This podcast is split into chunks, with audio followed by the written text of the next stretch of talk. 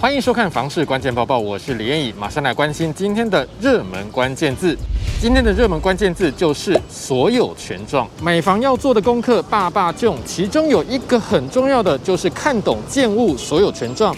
例如，很多民众在买房的时候搞不懂建物所有权状当中主建物还有附属建物到底是什么。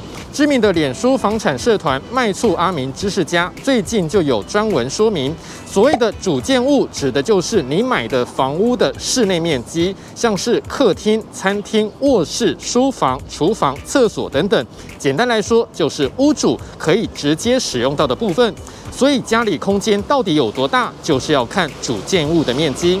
至于附属建物，指的就是屋主专属使用，但是不在室内面积的部分，也就是连接主建物室内面积的附属部分，像是阳台啦、平台、花台、露台等等，这些各自都有各自的定义。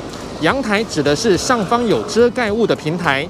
平台就是阳台对下来的地方，露台就是上方没有遮盖物的平台，花台则是突出大楼墙面可以种植植物，但是人不能站立的部分。阿米表示，其中阳台的坪数可以登记在建物权状的附属建物，可以登记面积，也可以计价。露台的所有权则是公共的，但有些露台只会让特定住户经过，所以会在买房的合约当中用约定专用的方式让某些住户使用，所以有些露台户实际使用面积比较大，单价和总价也可能比较高。至于雨遮，如果建筑物是二零一八年以后才拿到建照，就不能计平，也不能计价。还有一点要提醒大家的是，建物所有权状的单位面积都是平方公尺，所以务必自己要换算为我们常用的平。这部分很多县市的地震局或是地震处的网站都有换算的服务，非常方便。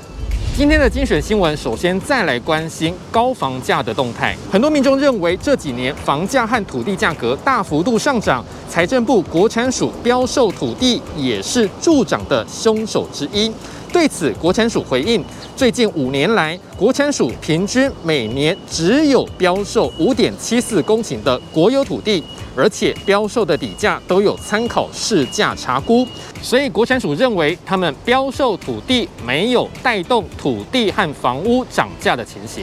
再来这一则新闻，来看到台北市社宅的最新进度。中央政府在台北市文山区还有景美新建两处社宅，分别命名为和隆安居还有庆仁安居。中央预定投入超过一百二十亿元的经费，完工之后可以提供将近两千户的社宅，并且有日照、托幼等等设施。预估等到这两处社宅完工之后，对于当地的住户来说也是一大利多。最后这则新闻来看到新竹县的轨道建设进度。好，我们知道近年来各县市积极新建轨道建设，不管是捷运还是轻轨，都被认为对于当地生活机能有帮助。新竹县最近就针对当地的捷运系统路网评估计划举办说明会，包括蓝线、浅蓝线、紫线、黄线以及棕线等五条轻轨路线。希望能够听取更多的民意需求。